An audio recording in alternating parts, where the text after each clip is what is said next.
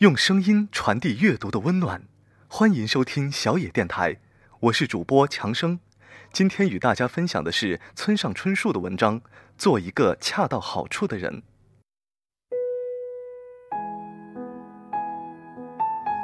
我已经有了一定的年纪，但绝对不管自己叫大叔。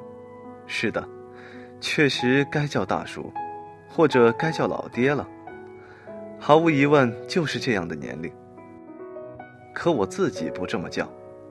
若问什么缘故，那是因为当一个人自称我已经是大叔了的时候，他就变成真正的大叔了。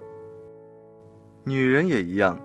当自己声称我已经是大婶了的时候，哪怕是开玩笑或者谦虚，她就变成真正的大婶了。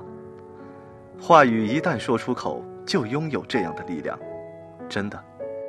我认为人与年龄相称，自然的活着就好，根本不必装年轻，但同时也没有必要勉为其难，硬把自己弄成大叔大婶。关于年龄，我觉得最重要的就是。尽量不去想，平时忘记它就可以。万不得已时，只要私下里在脑袋尖上回想一下就够了。每天早晨在盥洗间里洗脸刷牙，然后对着镜子审视自己的脸，每一次我都想：哦，糟糕，上年纪了。然而同时又想，不过年龄的确是在一天天增长，呃，也就这么回事儿吧。再一寻思。这样不是恰到好处吗？虽然不是那么频繁，但走在路上时，偶尔有读者向我打招呼，要跟我握手，还告诉我很高兴能见到您。每一次我都想说，我每天早晨都对着镜子观察自己的脸，每一次可都厌烦到了极点。在街角看到这样的面孔，又有什么可高兴的呢？话虽这么说。嗯，倒也并非完全是这样。假如这个样子多少能让大家开心一点，那我就非常开心了。唉唉，总之对于我来说，恰到好处成了人生的一个关键词。